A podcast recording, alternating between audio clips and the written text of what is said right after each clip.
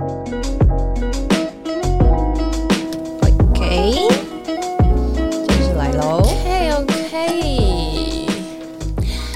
大家好，我是 Ruby。嗨，大家好，我是新 ET 啊。哎、我有个学生，他最近有一个问题啊，他是大学生，然后大概大二大三，对，他想问，就是到底主持人的入场券长什么样子？他想看一下那张券长什么样子，因为他对这个很有兴趣，可是又不知道该从哪里下手。你当初的经验跟嗯、呃从学生时期就进入到主持的这个行列，一直到毕业，一直到现在，这个心路历程大概是怎么样？可不可以跟学生分享一下？哎、其实这是很多我在做主持课程上面很多人第一个会问我的事情，因为主持人这个工作听起来很神秘，对不对？而且就是很梦幻，好像可以去很多地方。它有很梦幻吗？我觉得有梦幻点是在它不是一个进办公室的工作，嗯哼，而且它是一个可以一直站在舞台上面的工作。那对一般人来说，可能没有这么有机会以这个为生。对，因为其实它就是一个很神秘。你不知道他到底怎么样去 reach 到这个工作，对不对？就我来说，我的经验是这样：我从大学开始就有在接触像是 show girl 啊，或者是那种 p e r m a girl，就是有时候活动内容当中，你会看到一些女生在那边可能给你发一些传单啊，跟你讲话等等等。嗯那我才发现说，哎、其实慢慢的有主持人这个工作，每天听他们讲话都觉得说，哇，好厉害哦！全场的焦点就在你身上，然后呃，在那个过程当中，不管你是谁，嗯，主持人只要麦克风一拿起来，不管是你是怎么长官，或者是你是可能一些贵宾，在那当下，大家就是要听你说话。这是很多人给我的 feedback，觉得哇，原来当主持人是这么一回事。那对我来说，在从我小学开始，这么小我话就好多哦。好，我认识你的第一次就觉得这个女生真的是有她在，不用担心冷场。我跟你讲，这是职业病。有时候我对于那种冷场的时间，我一下会湿诶、我会觉得 有些人赶快赶快说话好不好？赶快发出一点声音。所以我从小开始其实就是一个还蛮常当一个发言者的角色，然后到国中到高中，就是一定都是当那种班带啊，或者是。当那种什么自治市长啊，小学的时候要站在台前陪大家升旗，然后跟大家说：“各位同学好，这一次我们的午餐会吃什么？或者是我帮各位争取到了什么？”哎、我从小做这么市侩，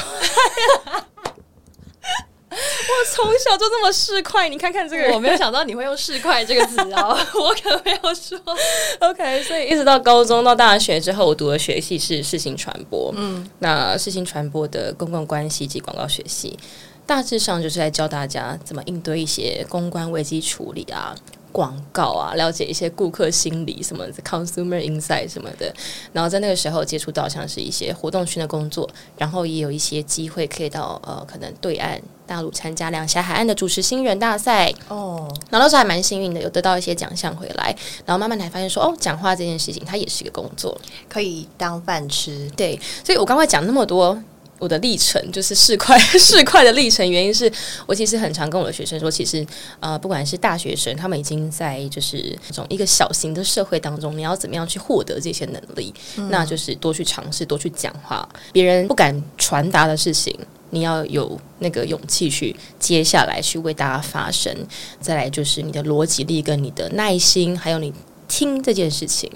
因为很多人都觉得哦，主持人他是不是一个就是很会讲话、出一张嘴的工作？但其实我觉得很重要的是他听别人讲话的能力，你要怎么把它内化之后转出来，那个是最难的，而也是我觉得现阶段很多主持人很难做到的事情。对，所以就是慢慢累积自己讲话的能力啊，等等等。对还有一个是不是要不要脸？先不要脸 天下无敌。哎、我觉得这是真的。因为你要有机会，就一定是你先不要想这么多，去争取，才会有后续的可能性吧。在你的第一场活动跟后续，真的就是有这么多的机会，在最一开始，到底你的那那一步怎么踏的？要超级不要脸，而且我觉得有个点是，呃，无知有时候是你的力量。嗯，尤其是学生时期，尤其就是在学生时期，那个时候是做一场后，是韩国的某一个很贵的贵妇品牌的保养品。我第一场主持活动，然后那时候要跟彩妆师搭配，邀请可能路人上台试妆，这样。那时候在百货公司里面，我记得永远记得我第一次上场的时候，那个化妆师他们都是那种很凶的那种，你知道吗？我说哇，靠，错了一蛋，这样怎么办？他们是看着我的表现，因为我就不太会接话，都不知道该怎么做。然后那个时候是我的客户，是我的朋友，他就把我推上台了。然后我可以看到那个彩妆师是嘴巴是捏着，你知道有时候妈妈在外面要骂小孩，又不敢骂那么大声的时候，他是这样。你现在是怎样？就是你可以想象到那种憋嘴然后骂人的那种画面。所以我那时候台上，我整个鸡皮疙瘩起来，我想说完蛋，我错塞了。对，因为那时候什么都不懂，然后就被硬推上去，还好我反应够快。对我什么没有，就是反应很快，所以那时候第二场就是马上调整完那个状态，就知道该怎么做。就是哦，我知道化妆师、彩妆师你们需要什么东西。彩妆师有比较缓和一点了吗？第二啊，有啊，他一开始真的蛮激烈，他真的很激烈。说到底怎样？不是，我很怕我下台被打，你知道吗？我被拖去那个百货公司后台打。但其实呢，我相信有很多人对 Ruby 也很好奇，说讲师这个工作，你有没有觉得在你这个讲师生涯当中，有没有很印象深刻的东西，想要跟跟大家分享？一下，我觉得可以先讲的，也是很多人会在认识我，或是他对讲师这个领域有兴趣的时候，问我说到底要怎么入行。我跟 Tia 很像，就是我也是在念书的时候就踏进这个工作的行业领域里面了。比较不同的是，我在一开始还有进到就是正规的办公室，坐着八小时的工作，对，然后后来才出来变成全职的讲师，是。但到底怎么入场这件事情，其实我真的觉得也是要先不要脸。我当初的一个经验是，我就看到我有一个学姐，她是我大学很好的学姐，跟现在也跟我一样都在这个行业里面。她跟另外一位前辈一起去就是企业的课堂上面，我就很好奇问她说：“哎，为什么有这个机会可以到企业的课堂里面去当助教？”她就跟我讲说：“哦，如果你也有兴趣的话，你也可以直接去问看看。”那其实我本身的个性是一个很害羞、不敢这么。直接去问人的个性，就从小如果爸妈会，比如说去吃饭，然后叫你要去跟服务员拿一个那个筷子，我会不敢的那种人。真的假的？对，所以我在那一天好像就真的是一个下定决心，还是说就想说他算了，不管了，我就是真的对这个很有兴趣，我也想要看看到底有没有机会，所以我就去问了那前辈说。哎，我对就是这个也蛮有兴趣的，那就不知道未来还有没有什么机会。我其实细节到底怎么问我已经忘记了，但确实那就是我的嗯当初入场的一张门票。嗯哼，对。然后后来也是一直都很不要脸，就是说，哎，那我可不可以接这个工作，或者说，哎，那我可以帮忙负责什么事情？那 你要说什么？我要说，所以以后别人问我们说门票怎么得到，我们先不要不要脸。对，我们也不要给任何具体的回答，就说哦。就是不要脸，人不要脸，天下无敌啊！就真的是这句话。OK，对，所以就先勇敢的去找任何机会吧。嗯然后一直到后来，怎么样继续在这里活着？我觉得还有一部分也是靠运气了。说真的，就人家可能会说，哎，要很多很多的努力或是什么的，但工作越久，越有感受到运气的重要性，以及。人脉的重要性，所以平常爱烧香或者是拜拜之类的，从小就 从小每年都会。不是啊，你说运气这个东西。那听的观众想说：“切，我也知道啊，可是你要跟我说怎么办？怎么办嘛？就是当你觉得有机会的时候，你就要先去抓住吧。比如说，我在刚开始接到各种课程的时候，都会一开始不确定自己到底行不行，但有一句话就一直支撑着我到现在。就算我接到一堂呃，我可能不是很熟悉的主题，或者很不是很熟悉的领域的时候，我就会告诉自己。别人都敢找你了，你有什么理由不上？你有什么理由不做？你是说别人都愿意相信你了，你怎么还不相信你自己？对，OK，你会吗？我有时候当然会啊。我觉得质疑自己，跟你呃相信自己，或者是你全然的爱自己，这都是在人生当中一直永无止境的一个智慧。嗯，对他学不完，他有时候就是有很多不一样的你在你心中两边。拔河拉扯来拉扯去，所以我觉得，呃，相信自己这件事情很难。但你是怎么去排除这个想法呢？先不要说。到底现在一直是不是都相信自己？因为呃，我常常会跟我身边朋友讲，说我每年都在跟自己打架。嗯，因为我目前的淡旺季很明显，嗯，所以我每年淡季都会跟自己打架。我就相信今年在疫情发生的时候，Tia 应该也有这样的经历，就是 到底要怎么活下去？哎，我是半夜起床哭，哎，不是，我跟你不夸张，因为。今年这个二零二一年真的是太惨烈了，我觉得它就是让很多人开始重新思考自己的人生，跟重新思考你在这个市场上你的定位是什么。所以很多像是我身边的 freelancer 啊，或者是活动圈的女生们，或者是一些自由接案者类型的，你只要不能跟人群接触的那一块产业的人就很惨。所以我永远都记得今年二三月，我好像一个月收入好像不到四千块吧。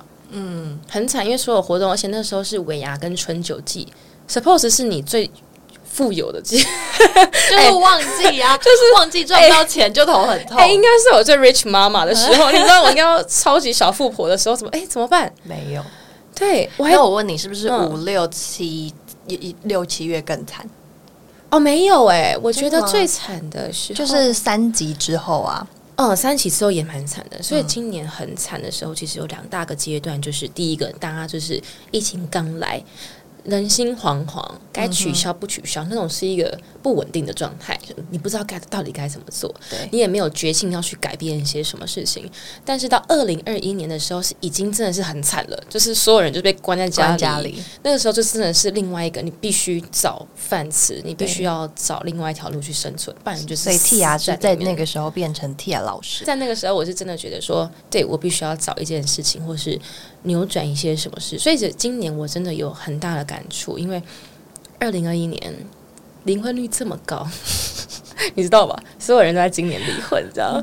因为可能很多人就是重新开始调配自己的生活，然后在今年我开始学会去冥想，嗯，关在家里面开始。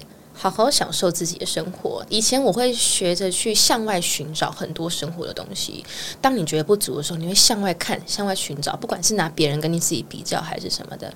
可是自从可能你愿意静下来听自己的声音之后，你会发现所有答案都在你的心中。今年我有这个超级大的感触，所以呃，从开始崩溃到慢慢的把自己捡起来，就是接住你自己。这件事情，我觉得我今年有很大的感触。那这个东西都是在一个没有公司，嗯，没有没有什么老板的保护之下，觉得这也是 freelancer 要很强大的一块，就是你的心理的状态跟你的素质要足够。没错，当大家在说要放无薪假很痛苦啊，但是其实对我们来说，是我就是完全没有收入，没有工作，我真的只能。待在家，毕竟就是大家真的都出不了门，办不了活动，上不了课。那这个状态到底要当自己的老板的时候，嗯哼，你要怎么样去调试过来？那你那时候是什么调试的？因为我刚刚有说嘛，我是透过像是冥想啊，一些就是往心里面找。那你的那时候调试的方式是什么？我觉得其实我这两年一直都在。认识自己，可能以前是比较硬的人，就会觉得说什么事情都要到一个程度，到一个 level，我才会愿意放过自己。嗯，但是会把很多负面的情绪都藏在深处，不愿意去面对它。就是简单来说，就是逃避。讲那么久，简单来说就是逃避。这位同学，你刚刚讲了很长，你跟我两个字去总结它，你就是逃避。OK，所以你怎么面对你逃避的这个心态呢？然后后来就发现，嗯，你与其去逃避，不如去打开它，去看到为什么你会觉得这么不舒服、这么痛苦，然后这么。嗯，很难过，到底是为什么？以前可能会惊啊，就不觉得说不能哭什么的，然后自己选择路跪着要走完这种的。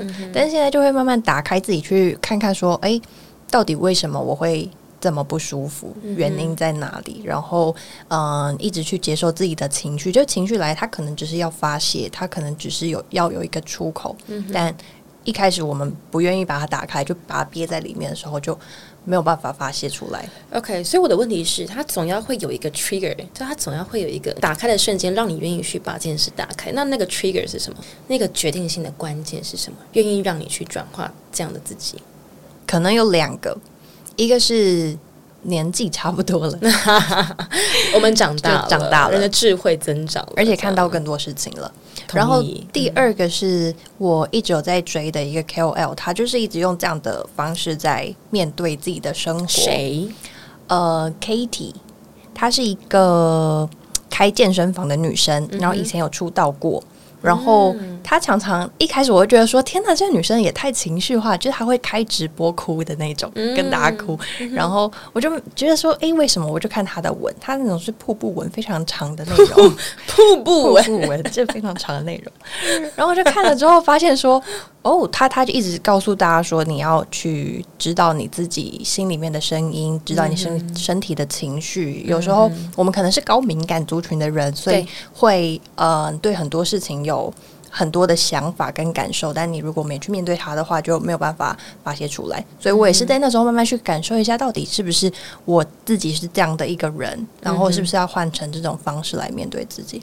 那转到其实今年在五六月刚发生三级的时候，我也是很恐慌，想说怎么办？这课程一直一直取消，每次要点开讯息都很害怕，会有阴影，对不对？那个时候我看手机有讯息跳出来，我都觉得很哦，害怕。天哪！对，然后一直到六月，一直到七月，真的是完全没有收入。嗯哼。那当下就是开始上很多课，线上课程，是。对，就觉得说，反正确实这个时间点也是重新把自己归零的时间，看看有没有新的可能性。嗯哼，但我刚好没有像 T 雅这么行动派，就是马上说要开课。我在记得前一次看到你说要开课，然后后一次马上线上课就开起来。我的线上课就开起来，然后我的 teaser、我的影片、我的所有文宣都出来了。动作非常快，我可能是比较慢的人哦，那我原本也是很慢的人，我只是刚好那时候被击倒了。哦，觉得没有饭吃了。对，人人真的被逼急了，狗急跳墙。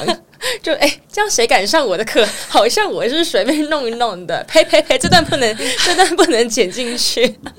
OK，所以那个时候我们聊到说，其实那时候我们两个的状态，看到手机的讯息都很紧张，非常紧张。对，可是我们好像也有点心理准备就，觉得哦，好吧，来吧。，对，就会其实心里面知道说大概会发生什么状态，嗯哼，然后也一直在告诉自己说没关系啦，反正现在一个人保全家保啦，至少还有存一点钱，不会怕说真的要露宿街头。OK，所以其实我记得你有问过我一个问题，嗯。对，然后这个问题也是我们很有共识的，就是当你有个机会哦，因为前提是这样，我们两个都不是台北人，哎，对，我们两个都不是台北人，我是基隆人，我是苗栗人，对，那我们两个工作，所以，嗯、我对我们两个来说，我们都很像是北漂吗？到台北漂游的一个两个游子啊，游子，嗯对，然后又是一个就是 freelancer 的角度，所以我觉得我们看的视角有时候会有一点点像。但是因为你之前是在呃办公室有待过，对不对？那你从办公室到转成 freelancer 这个路程，我觉得你很适合分享给有些人可能想要转职，毕竟现在这个时代，你没有斜杠的能力，或者是你没有其他的副业，就好像少了一些些什么。有些人会这样觉得，那你觉得呢？到底要不要斜杠，跟怎么从办公室走出来？对，你可以分享一下你的那个你的路径，那个时候的路径是什么？就是太年轻啊，哎、为什么？因为不要脸。不是就是太年轻，看不懂现在的社会现况。我进办公室大概一年多的时间，然后后面的第二份工作，嗯，比较偏向 part time。那一直到现在，这个可以算是我的第三份工作。嗯哼，第一份工作就是朝九晚五的上班族，嗯那就是刚毕业一进公司就觉得说天呐，什么事就是很无聊，每天都坐在办公室里面看着电脑，然后嗯十点多想说，哎、午餐要吃什么？吃完午餐开始揪同事喝下午茶，嗯订饮料。但在那个阶段的我，可能因为做的做的内容也是我觉得自己还蛮可以 handle 的工作，嗯，那我就啊非常不要脸的在试用期三个月满之后，因为会有一个主管会谈时间，嗯我就跟我老板讲说，诶，嗯，因为他们也知道我有在讲课，就是周末的时候也有在讲课，他们就说，我就跟他们讲说，嗯，我觉得我现在的工作内容不需要五个整天来上班，那 是不是很年轻？很有种哎、是不是我只能说你很有种。我就说是不是是不是我可以就比如说变成 part time，我可能来四天，那这样我还有多一天的时间可以去做别的事。你说你原本应征的工作是正式的工作，然后你在三个月试用期刚到的时候跟他说：“哎，我跟你讲，林总妈不爽，我觉得你这个那种太冗长了，我可不可以上班四天就好了？”你的意思是这样子吗？卢比小姐，你是这样？你在 我没有这么直接的说我要转 part time，但是我的意思就是说我可不可以不要进办公室五天？然后，所以主管听起来的意思就是，哦，你要转 part time 吗？但是那样好像不太好，而且如果你一直请假的话，那个劳保局、劳工局他会来查。然后我就也是遇到很好的老板哦，他就跟我讲说，好，那没关系，那你现在兼职一个月，你可以做。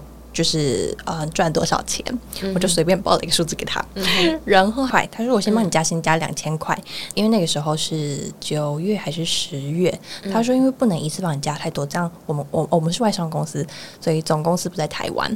他说：“这样总公司的老板会觉得不太好。我们就是等到明年一月再帮你加另外一次薪水，就补到那个费，大概那个费用。当然，如果你觉得说，哎，你还想要出去外面的话，也没关系。那你就反正你也管人资嘛，那个大家的出勤时间也是你负责管的，你就帮我补加班时数。什么意思呢？如果我今天要请假一天出去讲课，就是八个小时嘛。”那我这个月就是用我的加班补八个小时给他，就不算假，就不算请假。所以我自从三个月第四个月开始，我每个月都有一到两天的时间可以在外面游 荡游荡。他必须说很难得哎，非常难得。我我必须说，我在后来出来之后，然后听到身边这么多朋友就是形形色色的企业产业，嗯哼，我真的觉得我当时真的太大胆了。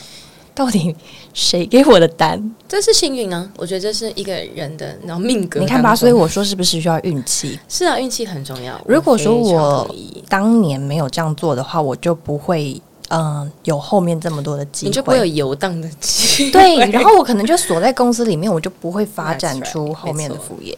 其实也可以跟大家分享说，就是一个 freelancer 的角度，我们有目前为止了。有什么样的收获？因为我觉得这也是很多人想要了解。对于一个自己就是自己的老板，你要调配很多自己的这些呃心灵状态，或者怎么样培养自己的心灵素质。怎么样可以好好的去游荡？以这个在 freelancer 这个角度来说，好处当然就是人家会说你的时间比较弹性嘛，你没有固定的周末，就是大部分人如果要出去玩，他可能只有六日时间，不然就是要请特休啊、请假啊，所以呃周末可能诶费用会比较高，住宿费用啊、出去玩什么费用都会比较高。那我们可以用一些平日的时间避开人群，同时又花比较少的钱在做同样的事情。坏处就是，如同刚刚我们所聊很多的疫情这一段，就是你没有办法，嗯，去预期到的事情的时候，你可能会完全没有收入，而且我们没有保护伞。对，哎，我是那个这次的补助孤儿，你也是吗？哦，我有领到，也不好意思，可恶啊！我我真的没有领到哦，你的脸刚刚真的很难过。我那时候你知道我多痛苦吗？要领补助补不到，但是我觉得我蛮想要分享一段话，在于就是对 freelancer 或者是想要转化跑道的朋友，没有伞撑着的孩子，你必须跑得够快，才不会被雨淋。Yes，如果你没有任何的保护伞，不管是你的一些呃生长背景，或者是你的家庭，就只能靠自己的状态。对，如果你没有任何 backup 的话，你必须要够强大。没错。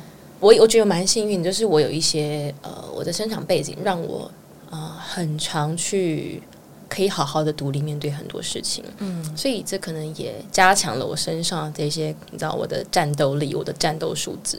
所以很多人问我说，freelancer 这件事情到底对我的这个生活有什么样不一样的地方？我会说，第一个没有保护伞，但也是因为这样子，你必须去扭转那一些可能会。是两面刃的局面。我所谓的两面刃，就是 OK，这件事情来的冲击，就像是疫情这个冲击，是。要么把你打到一个谷底，让你就是死在那个沙滩上面啦，你就躺在那爬不起来；要么就是弹回来，激出很漂亮的浪花，嗯，非常非常漂亮、非常大的一个浪，让你可以一直去顺行在这个海海洋上面，继续的好好享受这个风景。嗯，对啊，所以我觉得 freelancer 他的心灵素质真的要很大。如果身边有一些想要呃试看看，就是 freelancer 或者是尝试很多不一样的工作领域，我觉得第一个你想要开始转换一些什么事情，欢迎像 Ruby 说的，去敲敲一下我们人资的门，因为重要的是你要敢去发声，你要敢要求，或者是说多挤一点时间出来，就做一些嗯，你工作。